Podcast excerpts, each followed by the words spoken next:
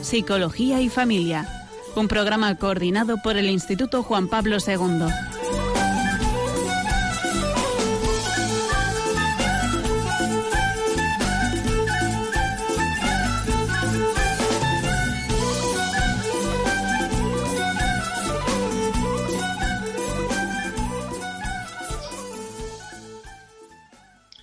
Buenas tardes. Sintonizan Radio María y estén escuchando el programa Psicología y Familia. O van a escucharle. Esta tarde está. Estamos Raquel Talabán. Y Rafael Pérez, para servirlos. Hoy vamos a hablar, mm, como venimos haciendo estos últimos programas, sobre etapas de la vida. Vamos a hablar de la etapa final de la vida, ¿no? La etapa final que eh, es parte sustancial de la propia vida, ¿verdad? Y quería comenzar con un, una pequeña eh, soneto de Tagore, que dice así, no me dejes pedir protección ante los peligros, sino valor para afrontarlos. No me dejes suplicar que se calme mi dolor, sino que tenga ánimo para dominarlo. No me dejes buscar aliados en el campo de batalla. Da la vida como no sea mi propia fuerza. No me dejes anhelar la salvación lleno de miedo e inquietud, sino desear la paciencia necesaria para conquistar mi libertad. Concédeme no ser un cobarde, experimentar tu misericordia solo en mi éxito, pero déjame sentir que tu mano me sostiene en mi fracaso. ¿Qué te parece, Raquel? Bueno, la verdad es que me encanta, creo que tiene que ver mucho con el carisma que le queremos dar al programa de hoy no quedarnos con, lo negativo que es el llegar al final de la vida, sino tener la esperanza de que hay algo después y que hay, que afrontarlo con alegría, con valor, aunque es un momento en el que normalmente la gente no quiere hablar de este tema, parece que siempre buscamos eh, eufemismos, parece que es un momento que nunca se va a dar, ¿no? Quisiéramos que nunca ocurriera, quizá por un cierto miedo, por no saber eh, cómo afrontarlo, no saber cómo prepararnos ante lo desconocido siempre, pero lo que nos va a ayudar de todas, todas, es ir pasito a paso, pues estando un poco en situación, siendo consciente de que es algo que tenemos que pasar de cualquier manera y preparándonos para ello. Mm, la etapa final no existiría si no hay una etapa de comienzo, ¿verdad? Es decir, la vida es completa desde que comienza hasta que acaba. Y esto que dices es verdad, ¿no? Es como si hoy hubiera cierto temor a hablar de esta etapa final, que lleva consigo, pues, pues aparentemente la, la etapa más difícil, aparentemente, no sé si hay una que es fácil, que lleva consigo pues fácilmente la enfermedad, lleva consigo fácilmente o en general la vejez y por fin tiene que llevar esta etapa la muerte, ¿no? Y si no, no llegamos a esta etapa, es que antes hemos dejado la vida, ¿no? Por eso, eh, ¿por qué nos asustaremos de hablar de ello? ¿Qué tendrá si es, si es que todo el mundo desea vivir, ¿no? Pero hasta el final, ¿no? Dicen que más vale lo malo conocido. Entonces. Quizá porque no está asumido, ¿no? Eh, ¿Quién nos enseña a vivir esta realidad? ¿Quién nos ha enseñado? ¿Quién nos ha enseñado a sufrir? ¿Quién nos ha enseñado a tener la muerte cercana? Quizá en otros tiempos más atrás mm, estaba más cercana la muerte, ¿no? Y los ancianos y la vejez más cerca de, la vida ordinaria, ¿no? De todos los que componen una familia. Yo recuerdo a mi abuela, recuerdo que murió mi abuela, murió mi padre, murieron los vecinos que mm, en casa, es decir, era la muerte como más asumida, ¿no? Más socializada. En, eh, que ya desde niño pues tenía uno cercanía, ¿no? Con la muerte desde de los otros. de los otros, pero que también nos ayuda a nosotros mismos, ¿no? A, eh, pues eso, a plantearnos, ¿no? ¿Cuándo vamos a morirnos? No lo sabemos, ¿verdad? Por eso la preparación tiene que ser de ya, desde hoy, ¿eh? Porque hoy comienza el último, eh, el principio de el resto de nuestros días. Es cierto, hay gente que ni siquiera quiere mentar la muerte, ¿no? Porque parece que, que la va a llamar o, o no sé, se abre un mundo pues a eso, a lo desconocido, a qué pasará, al tener que despegarnos un poco de esos afectos que hemos ido eh, teniendo a lo largo de, la vida y que nos dan seguridad. Entonces es cierto que a la hora de afrontar la última etapa de la vida, pues tiene uno que, que esperar pues que todas esas seguridades que tenemos eh, no nos van a servir, no nos las vamos a llevar a ningún sitio y quizá tenemos que prepararnos de otra manera. Como bien dices, desde el minuto cero, porque no sabemos a, qué hora nos van a llamar. Pero influye mucho y, ayuda mucho el, tenerlo pensado, el vivirlo con naturalidad, el, vivirlo como un acontecimiento más que ocurre, igual que hay nacimientos, hay defunciones, igual que hay eh, alegrías, pues a veces hay tristezas y cuanto más natural se ve y con más tranquilidad se ve, pues si es acompañado de la familia, mejor, si es si hay alguien que te pueda explicar, eso te da tranquilidad, te da libertad también a la hora de, afrontarlo, ¿no? Y sin embargo, lo que nadie nos ha enseñado, ¿cómo se puede aprender? ¿Cómo nos podemos preparar para algo que no se ha hablado en nuestra presencia, no nos han ayudado, no han eh, hablado de esta etapa que parece que siempre tiene que ser cuando se es anciano, ¿no? Pero vete al cementerio. Tenemos que mucha gente, pero muchos, ¿eh? Que no son ancianos los que han muerto, son desde niños hasta adolescentes y, y sin embargo, cuando ocurre cualquier clase de circunstancias que llevan a la muerte a una, persona, que para esa persona concreta es la última etapa de su vida, si no ha pasado por estas etapas que podemos entender, no generales, sino que se le ha reducido su existencia, mm, ¿cómo, es posible que alguien se puede preparar? ¿Quién le va a preparar? Si a lo mejor los padres tampoco están. Es decir, mm, y causa una especie de... Siempre va a causar una, una crisis, ¿no? La muerte de una persona querida. Pero quizá en muchas personas es una crisis profunda, ¿no? Es un planteamiento a lo mejor necesita pasar por eso para ser enseñado, ¿no? El que sobrevive. Y el que pasa por la realidad de la muerte, ¿qué podría hacer? ¿Qué se puede hacer? Mira, hay veces que la muerte viene después de una enfermedad, a veces una enfermedad larga, que nos hubiera permitido el poder prepararnos de alguna forma, el poder despedirnos, y sin embargo muchas veces esto se oculta, ¿no?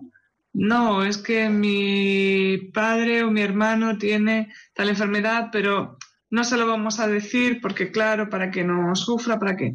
Y le estamos quitando a esa persona la posibilidad de, decidir y de afrontar, como bien decía lo que nos has leído hoy de Tagore, pues con valentía, ¿no? El momento que se avecina. Y también para las personas que se quieran, el no hablar de ello hace que una persona un día está y al día siguiente no está. Cuando no hay una preparación para eso, al final hay un duelo patológico. Al final nuestra alma llora sin saber por qué, enfadada, sin, haber podido, eh, digamos, eh, dejar los asuntos pendientes pues arreglados, ¿no? Con esa persona que, que se ha ido, al final lo mejor es afrontarlo, aunque sea doloroso, ¿no? En un momento determinado. Es como poder ver que dos perspectivas, ¿no? Donde, desde donde afrontar la muerte, ¿no? Desde el que pasa por alguna persona querida que muere o que nosotros mismos tenemos que pasar por esa situación, ¿no? Creo que según de donde partamos, pues eh, es bastante distinto, ¿no? A la hora de... A mí me gustaría más como afrontarlo desde más en un sentido como más personal, ¿no? Es hablar de algo que no hemos pasado por ello, que no tenemos experiencia, más que de que los demás mueren, pero no personalmente. Pero quizá algo que nos puede ayudar también a poder, eh, sin haber experimentado lo que es ese trance, eh, es esas otras muertes ¿no? que nos suceden en la vida, que es verdad que no son comparables a la muerte física, ¿no? Pero que vienen también en nuestra ayuda. La primera experiencia que tenemos que viene en nuestra ayuda de cada uno, personalmente, de forma individual, es pues esta maduración, ¿no? En que pasan los años, ¿no? Uno de pronto no se hace viejo, sino que poco a poco se va haciendo mayor, ¿no? Y eso de viejo parece que suena feo. Se hace mayor. Eh, y donde pierde facultades, donde el cuerpo se desgasta, donde se va perdiendo. Yo a veces digo, qué bueno es esto de, hacerse mayor, ¿no? Porque uno va perdiendo ciertas facultades y dice, bueno, ya cuando me llegue el último paso, ya tengo que estar perdidas, ¿no? Ya me quedan menos que perder. Es más fácil afrontar, ¿no? quizás sea más difícil este hecho, ¿no? Como así sucede, ¿no? Es mucho más trágico cuando muere una persona más joven, ¿no? Una persona joven que parece que, es una tragedia mucho más profunda y más intensa, ¿no? La que viven sobre todo tanto la persona como los cercanos, los familiares cercanos. ¿no? Hace tres, cuatro meses murió un amigo mío con 44 años y la enfermedad le había dado la posibilidad ¿no? de prepararse, prepararse para, para, este trance. ¿no? Y la verdad es que a mí me llamó, me, llamó mucho la atención estar cerca, ¿no? Hacía mucho tiempo que no la veía, me enteré de, la, de esa situación que estaba pasando de cáncer y, la verdad que fue como una especie de gracia, ¿no? El poder estar esos, ese último mes, ¿no? Que fue más intenso, ¿no? Después de las operaciones, que no salía. Y cómo, pues, yo llevaba mucho tiempo sin verle y me resultó un poquito difícil, ¿no? Vernos en esa situación, pero ¿acaso no es propio hablar de las posibles, los posibles desenlaces de cualquier clase de, eh, de acometido, cometido que uno tiene? puede resultar que te puedes sanar, pero puede resultar que te puedes, que puedes morirte, ¿no? En todo ello, cuando se habla de ciertas enfermedades ya. Y creo que murió con, con, esta conciencia clara, ¿no? De, de, lo que estaba sucediendo en su propia vida, ¿no? Y en la vida de los suyos. Quizás yo creo que tenemos esa posibilidad siempre, ¿no? De que cuando nos llegue, ¿Recuerdas que había antes un dicho antiguo cuando se rezaba, ¿no? líbrame de la, no me acuerdo cómo era eh, la frase hecha, ¿no? Líbrame de la muerte súbita, ¿no? De cierta forma, dame posibilidad, ¿no? De poderme eh, reconciliar, de poder arreglar mis asuntos antes de partir de este mundo, ¿no? Mm, efectivamente. Qué dolor cuando los niños te dicen la primera vez señor o señora, ¿no? Empiezas a darte cuenta que te estás haciendo mayor, tú que siempre te has pensado joven y es como pues adentrarnos en un momento de, la vida y el seguir creciendo. Es verdad que cuando muere una persona joven, todos pensamos, no podemos evitar el pensamiento de este de si tenía toda la vida por delante, ¿no? Parece que es mejor o más lógico o, o menos doloroso, si es, que, si es que puede ser así, que fallezca una persona mayor que una persona joven y sin embargo, como si tuviéramos mucha vida por delante, y sin embargo nos empeñamos en, un, no vivir nuestra vida, ¿no? Siempre la posibilidad de, uy, me he perdido o, si pasara esto, y no, no aprovechamos esta vida que tenemos. Eh, cuando sufrimos, ¿no? Tenemos situaciones difíciles, eh, generalmente vienen pues ya la mayoría de las veces por las relaciones personales de, o de matrimonio, de pareja o de con los hijos, enfrentamientos entre familiares, ¿no? que hay un sufrimiento también profundo. Mm, otras situaciones que pueden ser, ¿no? Económicas, de paro y demás, ¿no? Si tuviéramos conciencia de que tenemos que morirnos, quizá pudiéramos relativizar ¿no? esas situaciones. A mí personalmente y, y, a otra gente que conozco, ¿no? Pues el poder, yo a veces mm, me imagino que puede ser ya, ¿no? Mm, eh, ¿Por qué podemos imaginar una muerte? ¿Qué tendría que hacer si yo no me dieran dos meses de vida? Pues tendría que plantearme ciertas cuestiones que tengo pendientes de solucionar con familias o con eh, conmigo mismo, ¿no? Es decir, situaciones que tengo ahí como mm, que me quitan un poco la energía. Y sabiendo que mi vida puede acabar, fácilmente había algo que me, me hacía tender ¿no? a dar solución, a dejar aclarado, a dejar resuelto ciertas eh, situaciones extraordinarias de la vida, ¿no? sobre todo afectivas, también prácticas. ¿no? Este muchacho cuando murió me dijo, pues pues hizo testamentos, dejó, intentó solucionar sus temas de dinero y de economía, no que tuviera gran cosa, pero es que lo poquito que se tenía, luego tienes un montón de, follón. ¿Cómo voy a hacer con esto? Mira a ver si esto lo puedo decir. Ya se habló de la posible falta para dar solución a, a estas situaciones prácticas que todo el mundo tenemos, ¿no? Ojalá pudiéramos pararnos un rato, ¿no? Tener esa ocasión de poder reflexionar, de poder sentir qué pasaría si nos aconteciera la muerte en tres días. ¿Qué pasaría? ¿Qué tendríamos que, eh, sin reflexionar, a lo mejor no somos conscientes de lo que tenemos pendiente? No solamente con los demás, sino con nosotros mismos y quizá el que es creyente con Dios a la hora de, ajustar, ajustar cuentas, ¿no? El que no es creyente, pues la verdad es que para mí es difícil concebir el no creer, pero yo entiendo que personas que no son creyentes, ¿no? Hace poco leí una entrevista de, eh, un personaje público, ¿no? Decía que él no creía, ¿no? Eh, y el caso que se hablaba con, sentimientos de bondad hacia el otro, de justicia, ¿no? Claramente y sin embargo para él Dios ni la vida después existe, ¿no? Y no hay nada. Si no hay nada, pues aquí se acaba todo, ¿no? Sin, sin más. A mí me sería más difícil consolar a alguien, ¿no? Que tiene cerrada esa posibilidad, ¿no? Mm, ¿Qué consuelo tendría? Pues yo no lo sé. Mm. Efectivamente, a mí me gustaría que los oyentes hicieran un ejercicio. No digo tres días, que a lo mejor puede ser muy poco, pero eh, pensar un momento qué, qué pasaría, qué cambiaría en su vida si de pronto alguien les dice que les quedan dos meses de vida. Seguro que todos tenemos, eh, nos viene a la cabeza, ay, yo tendría que hablar con tal persona que hace mucho que, que no la veo, decirle que le quiero, que, que, sepa que me preocupo por él, eh, tuve tal problema con esta persona, me gustaría arreglarlo pues como bien dices, ¿no? La persona que tiene fe, pues hacer una confesión, que a lo mejor hace tiempo que no la hace, o pensar un poquito más en Dios, que lo tiene olvidado. Y luego también eh, cosas mucho más humanas, pero que nos pueden facilitar el paso tanto a los que a los que se van como a los que se quedan, que es como bien decías antes, arreglar todo lo mundano, porque a veces eh, pues tienes que sumar al dolor de la pérdida de una persona, pues los enfados en la familia por lo que tú dices, a lo mejor no hay nada, pero un piso, ¿qué, hacemos con él? O a ti te quería más porque esto, o lo otro se lo ha llevado Hacienda y no, no hemos visto nada.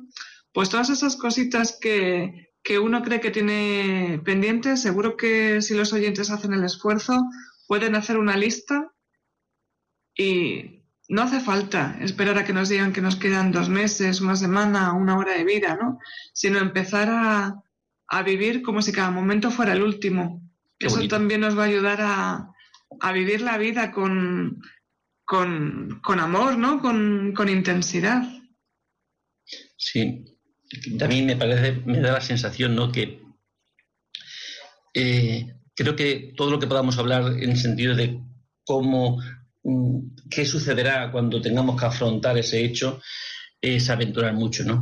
No sabemos hasta que no nos llegue.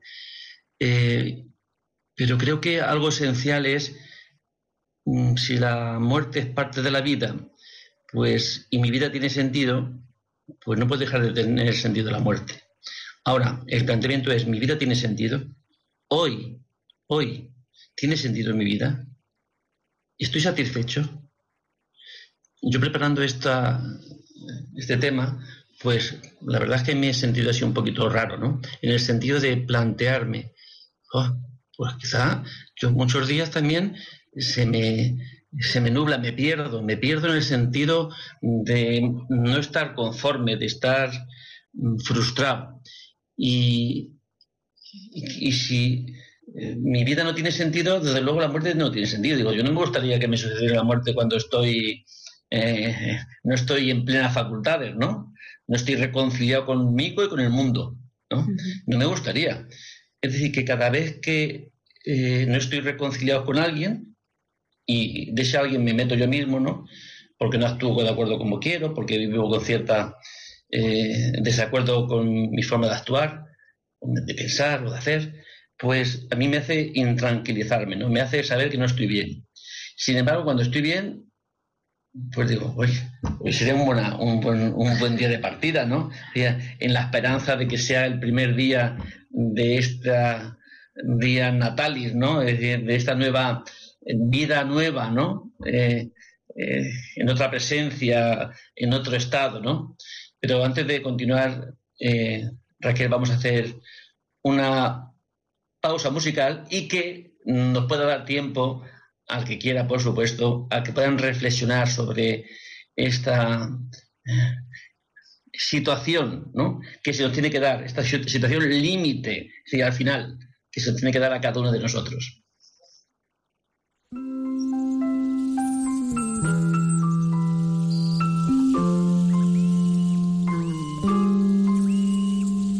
Gracias por darme tu corazón y al repartirlo en dos me tocó un pedacito.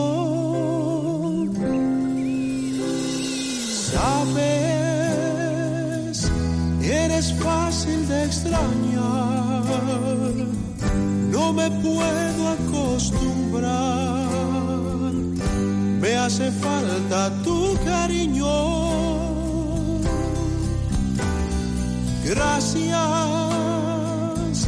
por tu trato especial, porque en cada despertar yo podía contar contigo.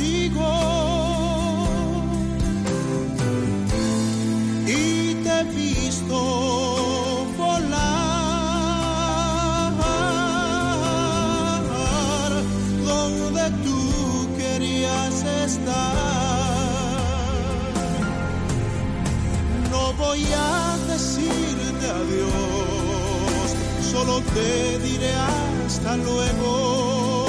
¿Y de qué me sirve aquí despedirme si sé que te volveré a ver? Y me invade el dolor de que tú no estés conmigo, pero es Jesús ese que es tu amigo, el que tu carita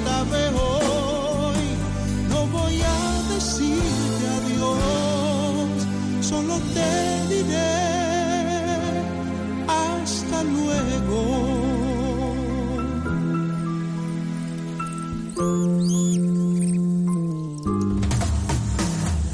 Gracias por enseñarme a... A ver, sentido de vida.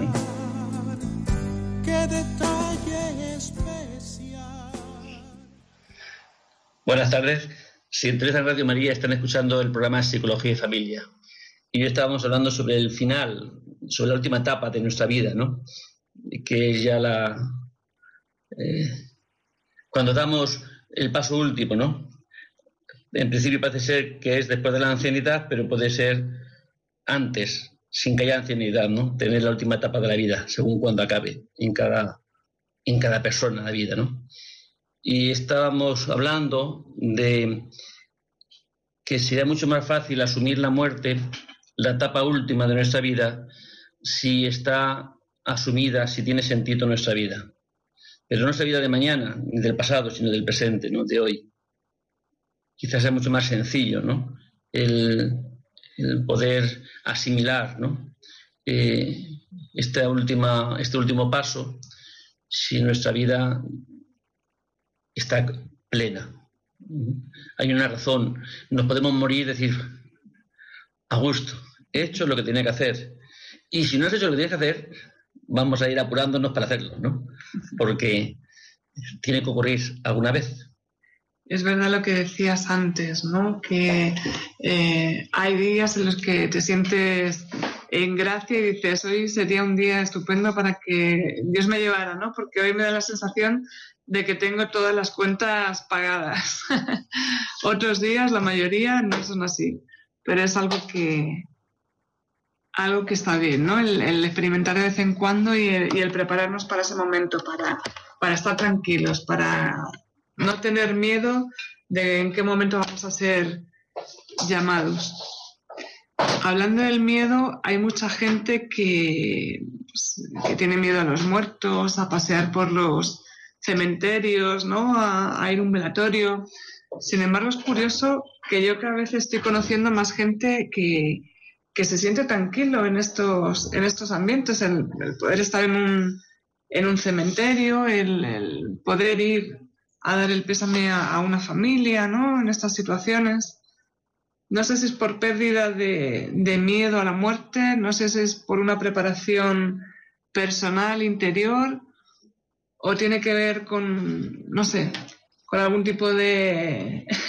o a lo mejor a ver con quién te juntas, que tiene, quizás no es lo más, eh, lo más normal, ¿no? Encontrarse con personas que eh, tengan facilidad, ¿no? Para poder hablar sobre la muerte, ¿no? Mm, ojalá pudiéramos tampoco banalizarlo, ¿no? Como muchas veces se hace, en, en, ciertas épocas, ¿no? En ciertos momentos de, del año que parece el tiempo este del, eh, de la fiesta de, de Halloween, y todo esto, ¿no? Que parece que se banaliza, si uno se ríe, eh, se disfraza, mm, se hace chistes. Mm, quizás es una forma también de, eh, de defender, ¿no? De, de no pensar creo que una, una, de las fuerzas más grandes para defendernos de algo que no entendemos y que tememos es reino de ello, ¿no? Pero no porque en el fondo haya una risa, sino porque es una forma quizá de eh, exorcizar, echar fuera, ¿no? De, del pensamiento, ¿no? De esa realidad que no tenemos recursos como para poder, mm, no sé, pensar. Pues cuando lo haces de forma consciente, Rafa, efectivamente sí te ríes de la situación y bueno, es una forma de, escape, ¿no? Pero hay otra forma en la que también te ríes y puede ser eh, pues como una tentación, ¿no? De, no darnos cuenta realmente de, de, la cosa tan enorme a la que nos estamos enfrentando. Mira, eso, se haga como se haga, va a dar igual. Porque en el fondo, cuando toque, cuando nos toque eh, en primera persona, creo que vamos a reírnos poco. Me parece que no va a haber, no es un momento de risa, sino es un momento, pues creo que si el nacer a este mundo se nace llorando y se nace con sufrimiento y con dolor, tanto por la madre como por el, niño, creo que la muerte quizá también vaya, lleve consigo ¿no? estas realidades humanas, ¿no? que es el sufrimiento. ¿Acaso hay alguna realidad humana que no suframos? Es que yo creo que el sufrimiento es como eh, la sal de la vida, ¿no? Lo que nos hace tensionar, lo que nos hace estar de pie, lo que nos hace luchar. Sin sufrimiento, ¿de, qué vamos a luchar? Sin tener que defendernos de algo, estaríamos, pues, seríamos seres debiluchos. Menos mal que el sufrimiento nos, eh, pues nos empuja, ¿no? A, esta lucha. Pues la muerte supongo yo que será así. Yo recuerdo, mi madre murió hace cinco, cinco años y murió pero literalmente en mis manos, ¿no? Pero en mis manos, ¿no? Y para mí fue una... Y antes de morir, pues que estaba inconsciente, eh, yo le decía, madre, que te vas a morir, ¿eh? Yo no sé cuándo tardarás, si un día, tres días o, diez, pero mm, te vas a morir.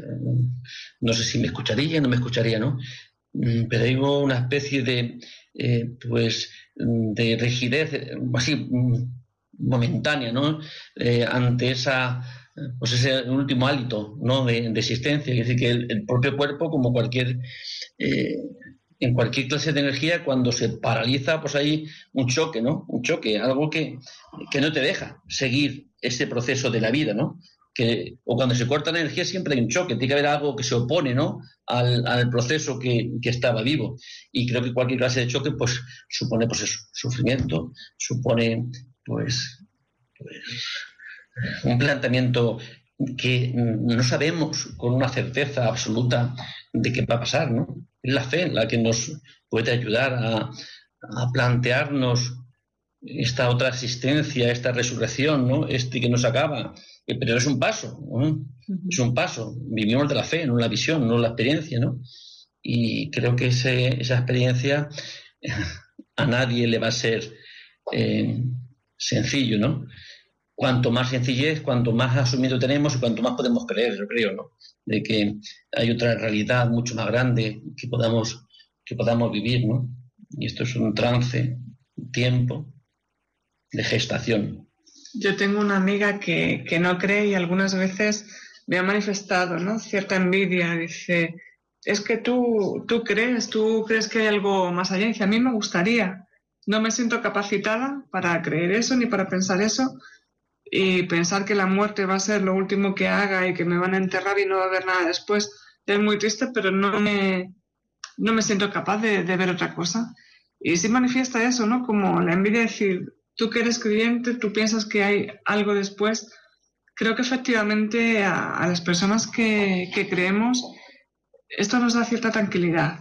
El saber que esto no termina, antes hablabas del nacimiento, ¿no? Que es un paso que, sufre la madre, sufre el niño y al final es algo positivo. Y me acordaba que hay ciertas películas, ¿no? Así con un tinte infantil en el que la muerte la plantean también como un nacimiento al cielo. Entonces igual pues hay un sufrimiento, pero el niño luego no se acuerda de todo lo que de todo lo que ha sufrido y es feliz en esa nueva vida, ¿no? que se le ha regalado. ¿Acaso la madre no la pasa esto? Que después de pasar por este sufrimiento, este dolor del parto, una vez nacido el niño, pues se acuerda poco, ¿no? De ese, se queda como asumido, se queda como, vamos, que la compensación a aquel dolor no es comparable, ¿no? Para poder llegar a eso hace falta haber pasado por el parto. Pues a nosotros quizás también necesitamos pasar por el parto, ¿no?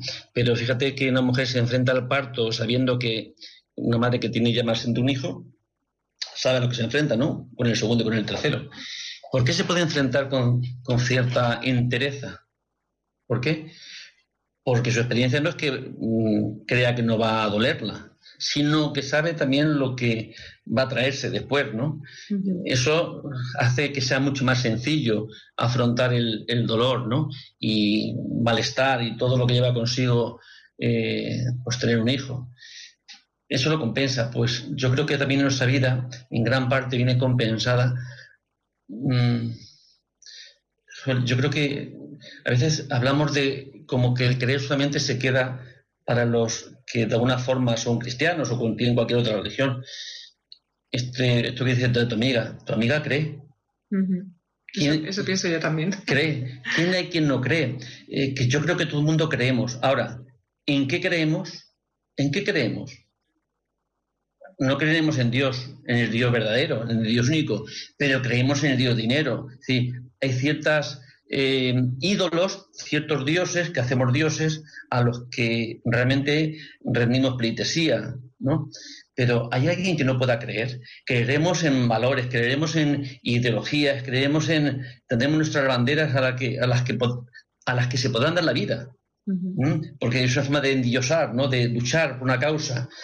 Pero ¿Acaso hay algunos de los que vivimos ahora en general que no esperemos vivir hasta esta noche? Vivimos tantas veces en la esperanza, no vivimos en la realidad. Hemos llegado a vivir esta noche, pero yo espero vivir esta noche, pero no lo sé, pero espero. Y así me pasa desde que nací.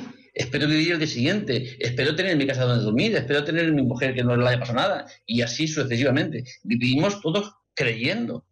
A veces eh, los no creyentes pues los que no creen, los que dicen o los que rechazan, ¿no?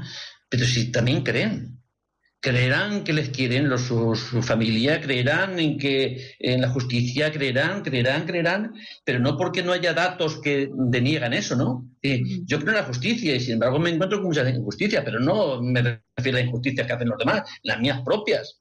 ¿Mm? yo creo en, la, en, la, verdad, pero no porque nunca, nunca haya mentido. Yo creo, yo creo en muchas cosas, pero no porque mi vida, ¿por qué creo? Aunque mi vida incluso lo, lo pueda desmentir con mis hechos. Porque necesitamos creer, porque yo creo que eso lo llamamos inscrito dentro, ¿no? Creer, creer en el bien. Y cada uno podemos ver lo llamamos bien, lo que llamamos bien. Eso también es, es verdad, ¿no? Pero no podríamos vivir sin creer no podíamos vivir sin creer. Porque lo que hemos vivido ya ha pasado. y seguimos, vivimos en la esperanza, vivimos en que todavía no, eso, ha sucedido esto que, espero que suceda. Entonces vivimos en esta, en esta esperanza, sin, sin que haya sucedido. Pero todos, todos, todos podemos vivir ahí. Pero ahora que esa etapa de la vida donde si se llega a la ancianidad, y se llega pues esa humillación ¿no? que lleva consigo pues no valerte por no valerse por uno mismo de tener que ser cuidado de tener que ser dirigido dice eh, el evangelio eh, cuando eras joven te decías tú solo pero llegará será viejo y vendrá otro que te vestirá te llevará por donde no quieras no sí, eso es lo que estamos destinados si llegamos a esta última etapa de la vida en la ancianidad. ¿no? Es decir, que hasta la propia realidad nos va a humillar, ¿no? Es decir, nos va a bajar y la última humillación pues es, es morirse la última humillación. Pero menos mal que tenemos la posibilidad desde ahora mismo, ¿no? A que la vida nos vaya humillando, nos vaya haciendo chicos para pasar por esta puerta estrecha. Sí, al final la idea es la que venimos diciendo, ¿no? Lo que da sentido a nuestra muerte va a ser lo mismo que dé sentido a nuestra vida. Si tenemos fe en una resurrección, va a ser lo que dé sentido a nuestra vida. Si en lo que creemos es en el dinero o en nuestras propias seguridades, eso va a ser lo que nos vamos a llevar a, la otra vida y lo que va a decir de qué forma lo vamos a afrontar. ¿no? Yo creo que una forma de poderlo afrontar es mm, una palabra muy conocida, que es amando. Que todo el mundo la conocemos, que todo el mundo la utilizamos, que todo el mundo la deseamos, pero quizás no la experimentemos, ¿no? Ni porque lo hagamos ni porque lo recibamos. ¿Acaso alguien que ama no podrá tener mucha más facilidad para asumir la muerte. No hay una canción religiosa, no sé cómo se llama, pero eh, decía algo así, ¿no? Eh, nuestro, el juicio va a ser sobre el amor. ¿Cuánto has amado? ¿Cuánto has amado? No hay otro juicio. En el fondo no hay otro juicio. ¿Cuánto hemos amado? Y si no hay juicio, hay perdón. Y si hay perdón, pues está todo hecho, ¿no? Sí y quizá el único juicio que vamos a tener, no solamente en la última etapa, sino ya, es cuánto amamos. Y si pensamos un poco, digo, madre mía, pues no tenemos claro la, el veredicto porque deja mucho que desear hablando de mí, ¿no? Si es cuánto amamos. Ama, dice Santa Teresa, lo que quieras. Queda amando, de igual. Ya puede medir al final para tener una buena vida realmente eh, no ya porque nos vayan a, examinar del amor, ¿no? sino realmente lo que es da una cierta paz interior y una cierta alegría realmente es amar y no necesariamente ser correspondido, sino amar. Hay gente que tener una buena vida no significa a lo mejor que también, ¿eh? no digo yo que no, tener una buena casa, tener un coche en la puerta, no preocuparse de, de los pagos y estas cosas, pero también hay gente que tiene una vida estupenda y están confinados por limitaciones físicas a lo mejor o de salud o en una habitación, pero tienen un corazón tan rebosante de amor. ¿Tú te imaginas con una buena casa, con un buen coche, con, con todas las comodidades que puedan que puedas desear y estar sola? Sí. Pues vaya, sí. vaya pobreza que tienes. Es decir, si uno tiene algo y no lo puede compartir, en el fondo, ¿qué tiene? No tiene nada. Porque parece que lo que tenemos es, hay algo que nos empuja a compartir. Si no, ¿qué tienes? Ah, tienes una buena casa. ¿De cuántas habitaciones? ¿De 14? Una vas a usar. ¿Cuántos años tienes? ¿18? Bueno, como no vayas cada vez a uno, ¿no? Y así, ¿cuántos coches tienes? ¿O coche que tienes? ¿Dónde vas solo? ¿Acaso todo lo que hacemos no lleva consigo buscar la relación con el otro. Y la relación es buscar ser amado y poder amar. Si Dios es relación ya, Padre, Hijo y Espíritu Santo. si, si, nuestra, nuestro Dios vive en una relación, estamos llamados a vivir en relación. Todo lo demás son formas que serán necesarias, que, pero no podemos pedir la vida donde no está. Por eso, lo máximo que podemos conseguir en esta vida que nos dé plenitud es poder amar. Poder amar y el amor casi siempre busca la, correspondencia. Yo recuerdo que un profesor del Instituto Juan Pablo II decía una cosa que a mí me ayudó un montón porque nunca la había escuchado. Parece que mm, eh, el amor no tiene necesidad de correspondencia, ¿no? ama y ya está. Si te aman, mejor, pero si no te aman, tú sigue amando. Y yo mm, recuerdo que le preguntaba por, por Jesucristo, pues también fue, eh, amó y a los mismos que amaba, pues le mataron, ¿no? Y decía, no como explicación, bien, Jesucristo dio la vida por sus enemigos, ¿no? Los amó hasta ese extremo. Pero no los amó para que siguieran siendo enemigos, sino para hacerlos amigos, ¿no? Es decir, para darle la oportunidad ¿eh? de volverse a él, de poder tener esa reciprocidad en el amor, ¿no? Porque es lo que de, por naturaleza surge, ¿no? Amar y ser amado, ¿no? Este, eh, este doble sentido, ¿no? Este doble sentido que será lo máximo que podamos conseguir en nuestra vida. Y lo que nos podamos llevar, ¿eh? Lo que nos podamos llevar. Creo que vamos a hacer otro, otro descanso y que ustedes sigan reflexionando. Si quieren luego poder participar con sus mm, preguntas o aportaciones en este programa, pueden llamar al teléfono 91 153 8550.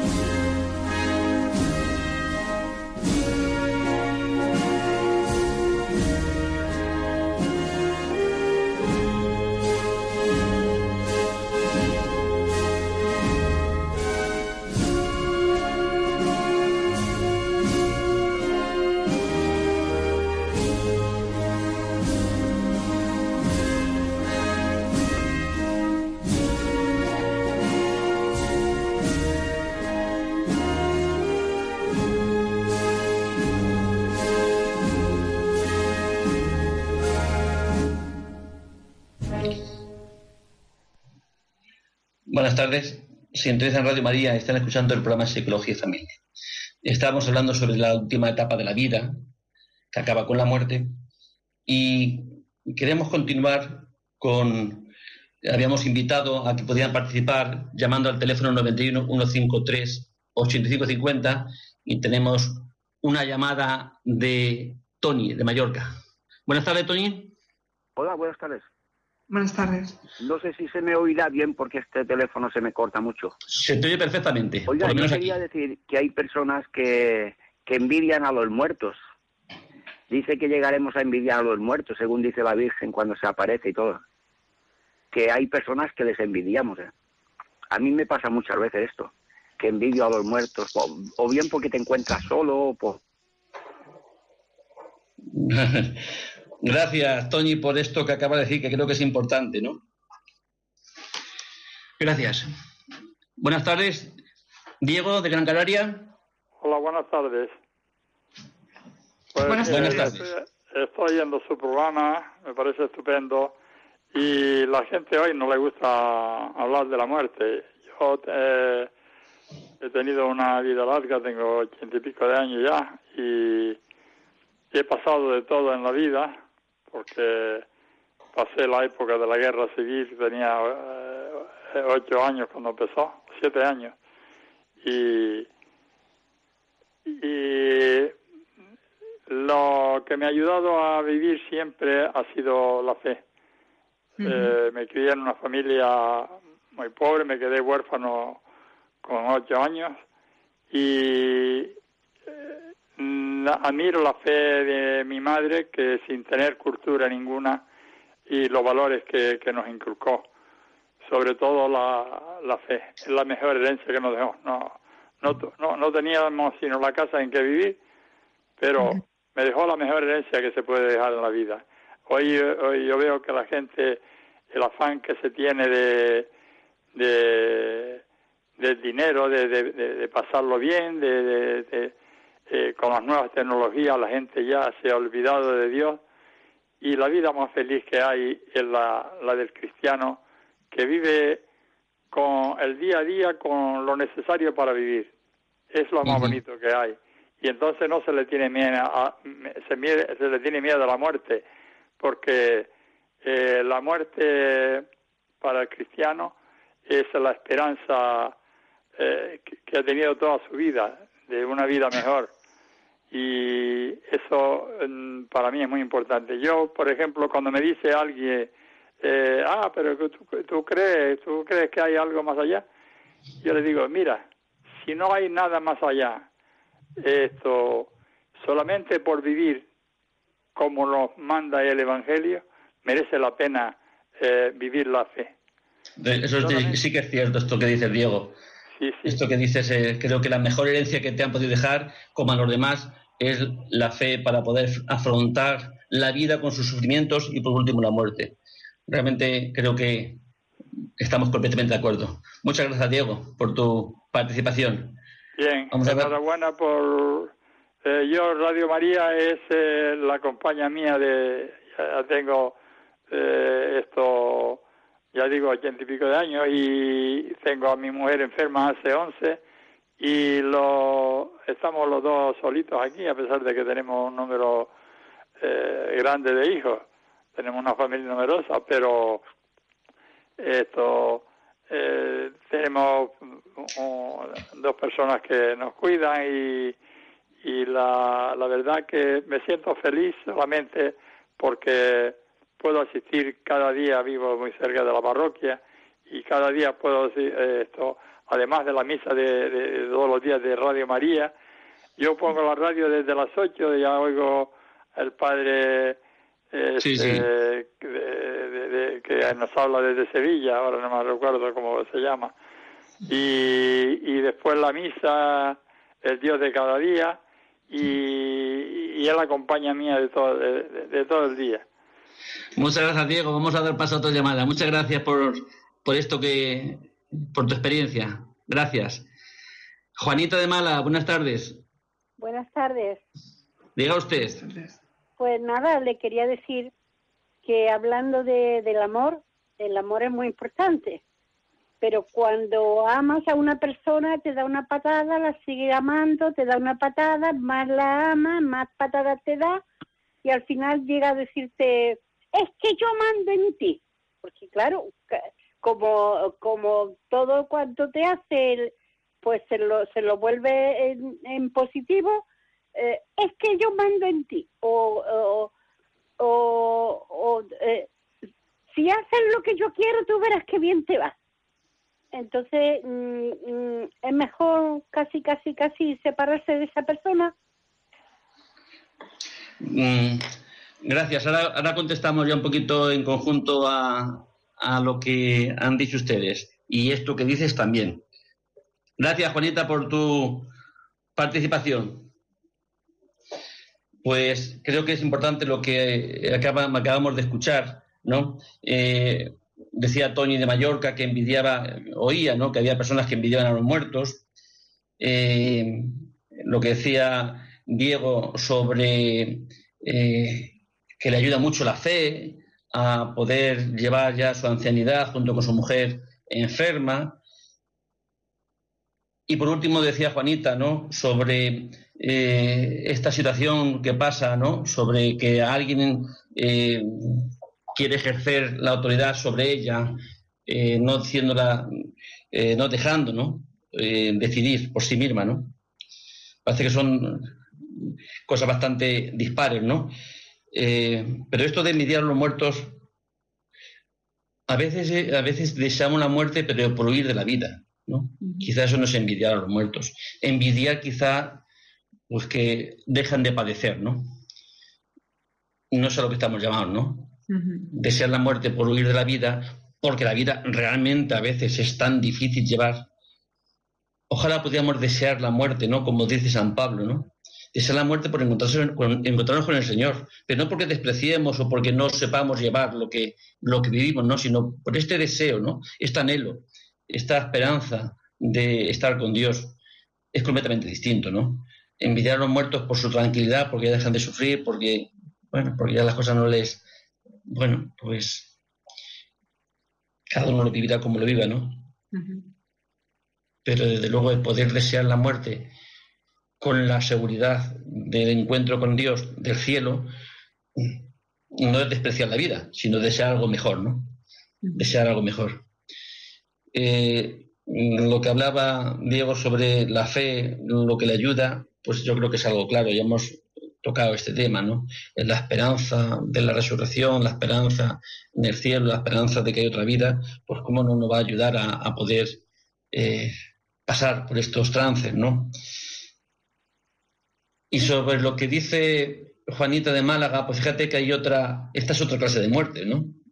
Vivir una injusticia en la vida, vivir un desacuerdo, vivir que otro tiene otro punto de vista, vivir quizá eh, el sometimiento, ¿no? Porque otro te lo impide, pues es una forma de morir, ¿no? Toda injusticia es una muerte que viene ocasionada en nosotros. No es la última muerte, no es la última etapa de la vida, sino que es esa muerte de que habla, y al hilo de lo que, de lo que estamos hablando, pues esto quizás nos puede ayudar a poderlo entender brevemente lo que dice la carta a los hebreos. Dice así, por tanto, así como los hijos participan de la carne y de la sangre, así también participó él de las mismas, se refiere a Jesucristo para aniquilar mediante la muerte al Señor de la muerte, es decir, al diablo, y libertar a cuantos por temor a la muerte estaban de por vida sometidos a esclavitud. Es decir, tenemos esa muerte, esa esclavitud, ¿no? A, la, que, mm, a la que nos tiene eh, obligados el, el diablo, ¿no? Y nos tiene obligados por miedo a la muerte yo creo que todo el mundo podemos tener experiencia si, pudiéramos reflexionar sobre ese, texto ¿no? de Hebreos 2, en el sentido de que, eh, ¿acaso qué es lo que nos hace no hacer el bien? El miedo a la muerte. ¿Qué es lo que nos impide amar? El miedo a la muerte. ¿Qué es lo que nos impide dar? El miedo a la muerte. A la muerte última no, a la muerte última no, quizá a la muerte esta que nos supone que las cosas no suceden como nos gusta, como queremos, como queremos que lo justo.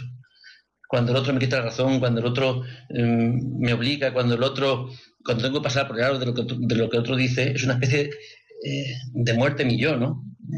Pero esto también tiene que ver, Rafa, con que a veces, eh, como decíamos antes, ponemos nuestra fe y ponemos nuestros criterios mal enfocados y no no miramos a, Cristo ni a la resurrección como fin último, sino, eh, pues eso, por miedo a estar solos, nos embarcamos en relaciones que no nos llevan a ningún sitio, ¿no? Como decíamos antes, que al final es una muerte en vida, o depende nuestra felicidad de otras ciertas seguridades que no, que al final solo vienen de que no nos hemos enfocado bien y nos hemos agarrado un poco por miedo a dar un pasito más nos hemos quedado gateando, ¿no? Nos hemos quedado agarrados a algún sitio sin, enfrentarnos a, aquello para lo que estamos llamados.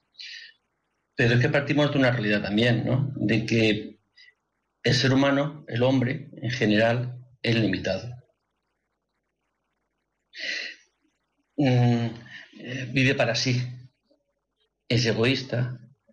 Padecemos este, esta separación de Dios estamos salvados, pero en la gracia. Pero es nuestra realidad. Es decir, ¿podremos gustar y ver la justicia en este mundo? La justicia humana. El hombre es capaz de hacer las mayores atrocidades. Yo he estado en la JMJ, hemos visitado el campo de House un campo de concentración, que es lo que más me ha impactado de este viaje. Es decir, ver hasta qué punto el hombre puede llegar a la maldad. Pero también decía una experiencia de personas de eh, Víctor Frank, ¿no? que tiene la experiencia de haber pasado por el campo, estos campos de, sufrimiento tan enormes, tan enormes, ¿no? de haber vivido esa injusticia. Dice que gracias a todo el mal aquel que el hombre ha sido capaz de hacer, también ha surgido alguien, ¿no? Que ha podido enfrentarse a la muerte. Esa situación le dado la posibilidad, ¿no? De, sacar toda esa entereza, toda capacidad, ¿no? De afrontar situaciones tan tremendas, ¿no? Sí, cuando eh, detrás de cada mal siempre nos da una posibilidad de bien, ¿de, qué? Pues el mejor de misericordia, el mejor de perdón. Si sufres una injusticia enorme, pues tienes la capacidad o la, posibilidad, ¿no? De, que el perdón se dé en ti. Si no, a lo mejor nunca podía darse el perdón, la misericordia, o la generosidad o yo que sé, cualquier otra, eh, otra gracia de estas, ¿no? Y sin embargo, pues no es por justificar ni mucho menos porque es algo injustificable, ¿no? Pero realmente el hombre estamos así, estamos heridos. El hombre no peca ni hace el mal solamente porque quiera, porque son malvados. Hace el mal porque tantas veces no, no puede hacer el bien porque no le conoce, porque no lo sabe. Dice San Pablo en la carta, me parece que a los romanos, eh, dice, eh, en el hombre está la capacidad de, hacer, de conocer el bien, de desearle hacer, mas no el realizarlo. En queriendo hacer el bien es el mal el que me sale. Ahí estamos todos metidos, ¿no? En esta incapacidad. Y a veces nos sorprende, ¿no? Nos, nos, nos creemos que la gente es mala por, solamente porque hay una intención. Pues a veces es mala porque, porque no puede hacer otra cosa. Y no es que no podamos decir que lo que hace está mal, claro que sí. Lo que está mal, está mal. Pero ojalá no podamos condenar, ¿no? No condenar, porque a la vez nos condenamos, ¿no? Porque tampoco nosotros en otra, en otra medida posiblemente hacemos lo que sea. Hacemos algo similar. Raquel, estamos Se ha el tiempo. pues muchas gracias, Rafa, y muchas gracias a nuestros oyentes por esta tarde. Pues buenas tardes y hasta el próximo martes, si Dios quiere.